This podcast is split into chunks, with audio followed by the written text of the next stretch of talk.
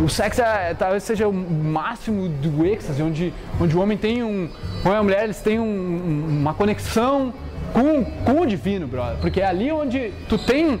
A tua energia sexual criativa vai criar um outro ser humano. Entende? É onde.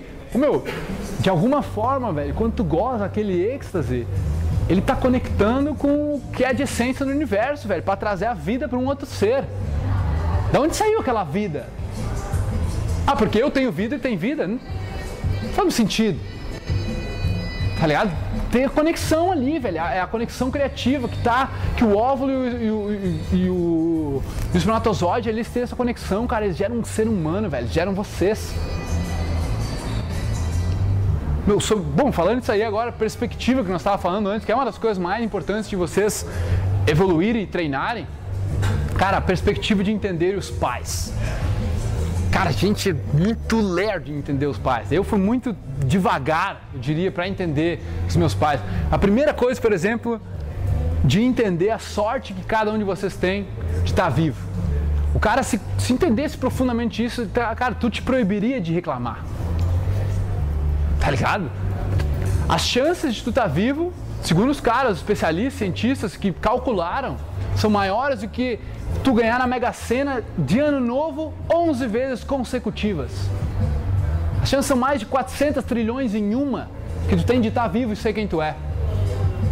Pensa, pensa só, meu, na tua tataravó. Pensa que todos os teus parentes estão agora alinhados assim. Só, só pai, mãe, pai, mãe, pai, mãe, pai, mãe, tá? Sem contar os filhos. Só pai, mãe, pai, mãe, pai, mãe, pai, mãe, pai, mãe. Faz gerações para trás. A sexagésima pessoa lá o homem da relação, resolveu tomar um vinho a mais no dia e dormiu, tu não teria nascido aqui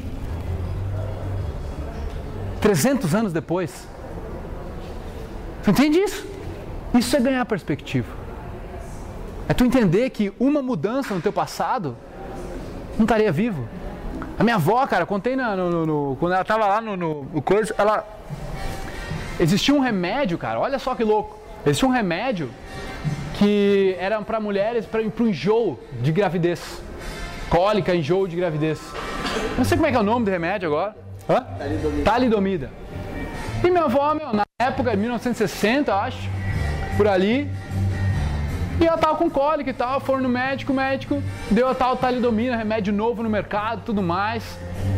E minha avó sempre foi muito conectada, assim, cara, com uma força maior, tá ligado? E aí tava no balcão dela, meu, meu vô já trouxe água, o remédio, tá lá, meu vô meio grosso assim, tá ligado? Não, toma logo. E ela, tipo, morrendo de dor, cara. Ela falou assim, eu tava com uma dor, eu tava, tava foda. E ela falou que sentiu de não tomar. Não vou tomar.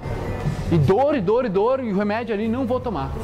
E até que ele falou, não vou tomar, Carlos. Ah, toma, parte de frescura, o médico mandou, o médico, autoridade massa, né, que sabe tudo. Ah, o médico mandou, vai lá e toma não sei o quê. E ela, não vou tomar, não vou tomar. Não tomou. Cara, esse foi o remédio que cometeu a vida de muita gente, que saiu com um monte de defeito, morreu, mães morreram, por causa da tal de talidomida, depois foi tirado do mercado. Se minha avó tivesse tomado aquele comprimido único, eu não estaria vivo. Vocês não estariam aqui. Tudo seria diferente, cara. E agora, o meu convite é para você dominar a arte da comunicação no improviso e você conseguir se tornar livre para conversar com quem você quiser, aonde você estiver. É só você clicar no link aqui na descrição, no primeiro comentário e assistir a aula avançada, beleza? Clica aí, eu te vejo lá.